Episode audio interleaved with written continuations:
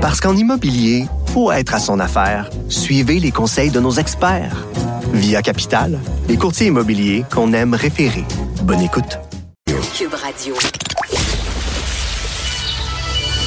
De 13 à 15. Les effrontés. Deux heures où on relâche nos bonnes manières. Après tout, on est en vacances. Cube Radio. Je suis avec Baptiste Zapirin, chef de marque de ma page préférée dans le journal de Montréal, la page dans cinq minutes. C'est gentil. Je commence avec des compliments, tu vois. Baptiste, écoute, c'est l'été et l'été, une affaire que j'aime faire avec mes enfants et ce euh, depuis qu'ils sont nés, c'est regarder le ciel puis essayer de trouver où le chaudron. Euh, c'est sûr qu'à Montréal, à cause de la pollution lumineuse, c'est pas facile. Quoi qu'il y a certains soirs où on peut quand même voir certaines constellations, mais vous autres, euh, avec la gang dans cinq minutes, vous nous proposez une espèce de carte du ciel. Mais c'est ça, on a fait. Alors, c'est une carte d'un ciel. Pas d'astrologie, là. Non, non, non, c'est vraiment la carte des- la présentation des étoiles dans le ciel. Alors, ça bouge, hein. C'est jamais exactement la même euh, tous les soirs. là, puisque, euh, mais ce qu'on voulait, c'est effectivement donner un petit cours euh, 101 pour repérer ces premières constellations. Ça peut être bien, effectivement, pour euh, apprendre à ses enfants euh, euh, à repérer certaines constellations d'étoiles euh, ou impressionner, euh, impressionner sa moitié, pourquoi pas. Hey, pour une première date aussi, tu sais, les gens qui sont sur Tinder puis qui se demandent, bon, c'est peut-être un peu lourd de se dire à la première date, hey, on va-tu voir les étoiles sur le Mont-Royal? mais quand même, ça peut être romantique. Euh, c'est ça, c'est quand même euh, ça, ça donne un peu de sens à ce qu'on a à ce qu'on a au-dessus de la tête. quoi. Alors c'est vrai que tu parlais du chaudron, c'est vrai que c'est le surnom de la grande ours, Ouais. hein, cette espèce on dirait une casserole un peu un peu géante. Mais ce qui est intéressant, c'est quand on part de ça, c'est là quand même il y a beaucoup de gens qui arrivent à la, à la retrouver cette euh, cette euh, ce chaudron là, ça, la, la, la grande ours. Oui, c'est la plus facile. Ouais, je je pense que c'est la plus connue. Là, et euh, et à partir de là, c'est vrai que il y, a un- il y a un truc pour repérer à partir de la l'étoile polaire, c'est qu'il y a le, le, le côté, le côté de, de la casserole. En fait, il suffit de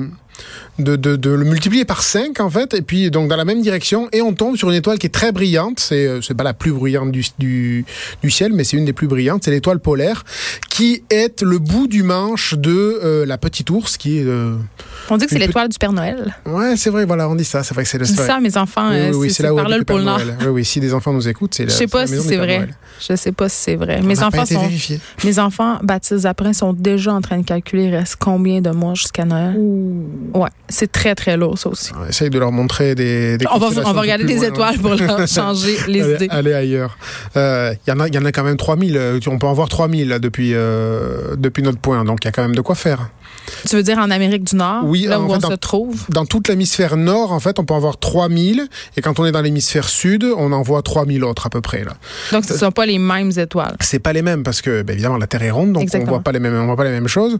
Euh, alors c'est un tout, toute petite euh, partie du nombre d'étoiles qu'il y a dans l'univers. On pense qu'il y en a, euh, alors à peu près personne à compter, mais un million de milliards de milliards. Ça fait euh, 24 zéros après le. Je trouve ça très angoissant quand on parle comme ça. Tu sais qu'une des choses qui m'angoisse le plus dans la vie, c'est euh, les trous noirs. Ah, ouais. À chaque fois qu'on se parle de constellations et d'étoiles, on dirait que ça nous fait réaliser qu'on est vraiment infiniment petit, qu'on n'est pas grand-chose dans l'univers. Ah, ben, les- ouais, non. Puis en plus, les, les trous noirs, si tu parles des trous noirs, ça fait vraiment appel à des concepts qui nous dépassent. quoi. C'est quelque chose qui est une gravité telle que ça absorbe tout. Ça même peut la nous lumière. avaler. Comment on peut absorber la lumière? C'est quelque chose qui est difficile à concevoir, mais c'est quelque chose euh, qui est là. hein. Puis c'est vrai que quand tu parles de toutes ces étoiles, il faut comprendre que chaque étoile est un soleil. Dire, Notre, notre soleil, c'est une étoile.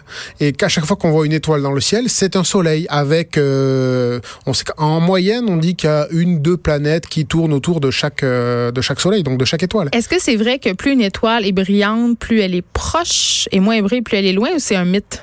Euh, ça dépend, ça dépend aussi de la, parce que la, la brillance dépend aussi de la chaleur et donc de la, de la réaction. Parce que bon, les étoiles, ce sont vraiment, c'est comme les soleils, donc c'est, ce sont des étoiles qui sont tellement chaudes qu'il y a des réactions de fusion nucléaire à l'intérieur. Et c'est ces réactions, ces réactions chimiques qui qui propagent une énergie lumineuse et donc qui fait briller l'étoile. Donc ça dépend aussi de la température. OK. Là, euh, dans votre page, euh, en cinq minutes, je l'ai euh, devant moi en ce moment. On voit plusieurs étoiles, euh, lesquelles on peut repérer. Là, on a parlé de la Grande Ourse, évidemment, qui est la plus facile, mais quelles sont les autres étoiles qu'on peut apercevoir dans notre ciel de l'hémisphère nord? Oui, alors comme je disais, c'est vrai que ça dépend, ça dépend des soirs aussi parce que ça bouge, mais c'est vrai qu'une qui est relativement, je dirais, euh, euh, facile à repérer, c'est Persée. Euh, Persée qui est une, qui a été repéré euh, trois siècles avant Jésus-Christ d'ailleurs. Donc, Ça fait pas. Ça fait pas, ça ouais, pas dire qu'on s'intéresse Ah ouais, aux non, étoiles. oui, Never euh, forget l'étoile que les rois mages suivaient. Euh, ah oui, c'était laquelle celle-là? Hmm, Je sais pas si. L'étoile des rois Ah, mages. C'est ça, c'est ça. C'était peut-être pendant les Perséides. Et donc, voilà, c'est que Persée, en fait, c'est. On dirait une espèce de torse avec deux jambes et deux pieds qui, qui L'étoile de Bethléem. Ah, Je m'excuse, je ne peux pas perdre à génie en Bethléem. herbe. Il fallait que je le trouve. L'étoile des rois mages, l'étoile de Bethléem. Donc voilà. Et donc. Ce que je veux dire, c'est que qui- l'avantage, c'est qu'on peut essayer de la repérer à l'époque des Perséides. Alors ça, ça va être bientôt, c'est mi-août, là, cette année, ça va être dans la, La nuit fameuse 12. nuit des Perséides. C'est ça, c'est le, moment où, euh, en, fait, où, en fait, où la Terre passe à peu près à 100 km d'une, d'une traînée de, de débris de comètes, en fait, qui, qui, est, qui est dans l'espace. Puis bon, comme la, la, Terre, la Terre tourne, et puis, euh, quand, euh, puis, quand elle, puis à chaque année, à peu près mi-août, là, ce sera dans la nuit du 12 au 13, ce sera la meilleure condition. Pour faire des vœux. C'est ça, puisque c'est c'est c'est tra- c'est- c'est traîné de c'est traîné de comètes là, qu'on voit qu'on voit c'est poudre de comètes finalement on a l'impression que c'est des étoiles filantes et donc c'est le bon moment. Et on pour- peut les voir à Montréal hein, quand même. Alors- la nuit des Perséides, euh, on peut. Oui, mais pas ce- cette année, ça va être vraiment compliqué. Pourquoi euh, Parce que euh, les Perséides tombent euh, un soir de pleine lune. Ah non, Et donc, ça bah, va ben, être comme ça complique Donc, un peu voilà, la ça. La, la lumière de la lune fait qu'il y aura pas beaucoup de contraste, donc on va pas beaucoup voir ça. Mais c'est dommage parce que sinon, voilà, que je vous parlais de, de Persée, Persée a l'avantage d'être près du ce qu'on appelle le radiant. C'est-à-dire le radiant, c'est le point d'où on a l'impression euh, partent toutes ces toutes ces étoiles filantes. Donc ça peut être un repère supplémentaire aussi pour essayer de repérer ces étoiles là. Donc euh, voilà, ça, ça fait des choses, ça fait des choses à dire pour impressionner ces enfants. euh. Et euh, une étoile dont j'aime le nom, c'est Pégase. Oui, Pégase, parce que c'est une forme de, je sais, c'est le cheval légendaire. du- Oui. euh, Le cheval ailé de la mythologie. Voilà, c'est ça. Et donc c'est vrai. euh, alors dans notre page, on n'a pas pu le montrer en entier. Là, on a juste le le corps et puis euh, et puis et puis on voit sa queue en fait. Mais euh, il a des pattes aussi. Enfin, euh, enfin avec certaines avec certaines étoiles, la constellation, on peut lui faire dessiner des plusieurs pattes et puis euh, un début de tête là. Donc euh, Et je veux juste dire, euh, Baptiste Zaprin, qu'il existe quand même bon nombre d'applications sur nos téléphones intelligents euh, pour voir, nous aider en fait à voir les constellations dans le ciel. Tout ce qui suffit de faire, en fait, vous faites une recherche sur l'Apple Store, euh, sur euh, le mot que vous voulez, là, souvent Star, constellation, ça marche. Et là, tout ce qu'on a à faire, c'est pointer l'écran de notre téléphone Ah, ouais. vers le ciel et le téléphone détecte avec l'imagerie, la reconnaissance euh, photo dans le ciel les constellations, fait un tracé. Et là, euh, quand on clique sur ce tracé-là, on peut avoir l'explication justement sur euh, quelle est l'étoile, quelle est la distance par rapport à la Terre et plein de petites informations comme ça. Donc, avec les enfants, c'est quelque chose de très, très intéressant. Tu vois que je le fais pour vrai regarder des bien, étoiles bien, avec bien. les enfants. Et je dirais, euh, pour euh, puisqu'on est l'été et que les Perséides s'en viennent, euh, on peut quand même euh, mentir un peu aux enfants et même si on les voit moins, moi ce que j'aime bien faire, c'est étendre une couverture dans la cour arrière de ma maison. Hum. Euh, Puis sais-tu qu'est-ce que je fais? Je fais des guimauves mais sur le barbecue parce qu'on peut pas faire de feu de camp en ville. Mais ça fait la job, Ben oui. comme on dit. Ben oui. Et puis euh, l'étoile euh, l'étoile polaire qui est la maison du, du Père Noël, c'est pas un mensonge ça. Si les enfants Non, non, c'est vrai. C'est vraiment par là. Écoute, on a jasé cette semaine euh, avec l'expert en survie, Mathieu Hébert, qui a un truc qui s'appelle Les Primitifs. Euh, C'est vraiment, c'était très intéressant. Euh, C'est un- une boîte où on peut apprendre des différents trucs de survie en forêt. Mathieu, quand même, a déboulonné un mythe ici euh, vraiment tenace, selon lequel rencontrer une bête sauvage, l'ours en tête, le l'ours en particulier, quand on se promène en forêt ou qu'on se perd, c'est pas vraiment ça le danger euh, le plus euh, fondamental et majeur. N'empêche, euh, Baptiste, que toi, euh, tu, tu saurais quoi faire si ça t'arrivait. Tu viens, tu vas nous expliquer comment on fait la prise de l'ours à un vrai ours. Moi, juste ça, juste ça, je considère que j'ai fait ma Ah part. ben écoute, ouais, la prise, faut essayer de pas être au stade de la prise physique par contre. Ouais, parce que Euh, rendu là, euh, ça, peut mal ça. tourner. Hein? On se rappelle des gens qui se sont fait manger par les grizzlies l'année passée en, euh, dans le nord de Vancouver. Ouais, ouais, Triste histoire. Ouais, c'est ça. Alors, heureusement, les grizzlies, il n'y en a pas au Québec. Exact. Oui, on tient à sont- rassurer les auditeurs. Les grizzlies sont les plus agressifs et ceux-là, ils sont pas au Québec. Il y en a un aux de Saint-Félicien, mais dans, sa, dans son enclos. Ah, il est bien là. Oui, voilà, c'est ça.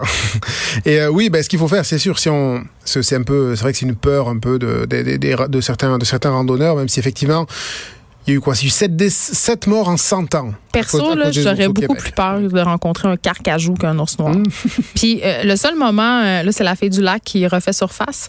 Le seul moment où les, les ours noirs sont vraiment dangereux, c'est au printemps quand les femelles ont leur petit bébé. Là, Ben oui. Là, c'est sketch. Parce que les, ours, les ours, ben les ours noirs, là, en, en l'occurrence, ben, c'est plus, c'est de la curiosité. Ils vont peut-être repérer. Bon, à la limite, ils vont venir voir, mais euh, Ils sont peu heureux. c'est ça. C'est les, les ils risquent d'attaquer, c'est si euh, s'ils sont en train de se nourrir ou s'ils sentent le besoin de protéger leurs petits. On des oursons, c'est Voilà, pas- c'est ça. Et euh, là, c'est euh, là, effectivement, ils peuvent, ils peuvent te considérer comme une pro, comme, comme une, une menace. Donc, ils vont attaquer pour se défendre, quoi. Ou, ou comme une proie, éventuellement, si. Et la pire chose à faire dans ce temps-là, Euh, la pire chose, la pire chose à faire. Ben, ce qu'il faut déjà, c'est pas leur tourner le dos. Hein. Faut, faut pas leur tourner le dos. Faut Ben, pas ils- courir. Et non, ils courent plus vite que nous. Hein. On a pas Et l'impression. il nage plus vite et il Mais grimpe oui. plus haut. Dire, même Usain Bolt, là, il court pas, il court moins vite qu'un ours, un ours noir, ça court à 50 km heure. C'est ça. L'humain, le, le le plus rapide du monde, il court à 36 km heure. Donc, le bon, euh, le bon vieux truc de faire le mort, c'est pas Alors, mal ça. Ça, c'est si, ben ça, c'est pas tout de suite, hein, parce que ça, Ah, c'est pas la première Ah, étape? non, non, non, Moi, il me semble que je m'évanouis juste Ah. d'emblée. Alors, il faut essayer de pas s'évanouir. Crier, faut faire Euh, du bruit. Ce qu'il faut, ça, c'est parler fermement. Parler fermement. Puis si on a les enfants, les- ou si on est à plusieurs, on se regroupe pour avoir l'air plus gros. Parce que bon, voilà, les ours, ce sont pas, n'ont pas nécessairement des, des bouquins de biologie. Ils voient nez. pas grand-chose aussi, c'est important si- de si- préciser. S'ils voient une masse d'humains collés les uns aux autres, ils disent ben ça c'est un gros une grosse bébête là, je, je je touche pas. Et bon, parce que la plupart du temps les ours ils nous voient, ensuite ils s'en vont. Hein, la plupart du temps il y a pas de danger. Là où faut faire le donc faut lui parler fermement pour lui faire comprendre qu'on est un humain, qu'on n'est pas une proie, que voilà. Et puis Qu'on est plus fort que lui. Voilà, tout en le regardant, en lui parlant fermement. Bon ben on s'éloigne, on s'écarte de la de son chemin. Euh, S'il nous suit, euh, si parce qu'il a je sais pas par, par curiosité, bon ben là oui il faut lui tenir tête, faut s'arrêter de tenir tête, continuer de parler fermement. Mais la plupart du temps il s'en va l'oursin. c'est Mais pas- un petit truc comme ça, très, très facile là, Mhm. pour les gens qui vont se promener en forêt dans un secteur où il y a des ours, parce que quand même, on peut en rencontrer dans le nord du Québec assez fréquemment. Avoir un sifflet, là, Ouais, ouais. C'est très, très simple, euh, mais ça peut vous sauver bien, euh, bien des déboires. Et au pire, euh, moi, je traîne toujours une bonbonne euh, du poivre de Cayenne, Ouais, spray, ben, parce oui, que ça, puis faut, mais attention, s'il y a du hein. vent, Ouais, c'est ça. à pas se l'enligner d'en face Voilà, parce que ça, ça. fait pas du bien. Mais le sifflet, ça reste quand même le moyen le plus sécuritaire et le plus efficace Parce la plupart du temps pour les faire tuer. Souvent, quand on croise des bêtes sauvages, c'est par surprise, quoi. C'est parce qu'ils nous ont pas vus, pas entendus, et donc ben, le bruit, c'est sûr que ça alerte qu'il y a- ça alerte qu'il y a du monde. Et par défaut, euh, les ours, ils vont pas s'approcher, quoi. Et quand on campe en nature, on monte ses vidanges dans le haut d'un arbre Euh, tout- parce que ça les attire. Ouais, c'est Oui, ça, on les ouais, laisse traîner. ouais, ben, en tout cas, faut pas laisser, faut pas laisser traîner les odeurs. hein. Faut pas laisser quoi que ce soit qui laisse des odeurs de bouffe, parce que là, c'est sûr que Donc, on c'est récapitule. la pause déjeuner. On se regroupe si on est plusieurs. On On, fait du bruit parce qu'on a un sifflet, on est prévoyant Ouais, c'est ou on gueule comme des malades. Ça, je devrais pas avoir de misère Non, avec faut, ça. faut, faut pas crier trop fort, là, parce que Mais là, c'est donc bien compliqué. Il faut, parler, fort, mais pas crier. Voilà, parler fermement, mais pas crier. Comme aux enfants. Et c'est si, si seulement s'il s'il attaque là, s'il s'il se met sur s'il se met sur euh, sur toi là, sur ton sur ton dos, ce qu'il veut c'est en fait il fait une prise de soumission. Il se met c'est- il, se- il te met sur il te met sur le ventre et il te met les pattes sur le dos. Donc, se là, soumettre faut- est une bonne C'est stratégie. ça, c'est ça. Tu mets les, les, les mains les mains derrière le cou et puis là tu fais le mort. Les mains derrière la tête, comme Ouais. quand on se fait arrêter par la police. Voilà, c'est ça. Mais sur le, sauf que allongé par terre sur le ventre et là tu fais le mort. Et normalement l'ours il ok. Je te domine. Et après, il s'en va. C'est seulement si là, ici, par contre, ça commence à durer, qu'il s'en va pas, qu'il commence à. Ouais. Bon, là, par contre, là, faut se défendre. Là, faut, là, faut lutter pour ta ville. Mais le- c'est là que je reviens très, à mon très, frère. Très, très rare. Oui, non, c'est ça. Alors Là, calmons-nous, là. Voilà. Eh, un sifflet, du poivre de Cayenne, on est en business. Merci, Baptiste. Après, on va lire ça sur la page dans 5 minutes et sur Merci, euh, la page du Journal de Montréal. On s'arrête un instant. Master Bugarici est avec nous après la pause. De 13 à 15, les effrontés.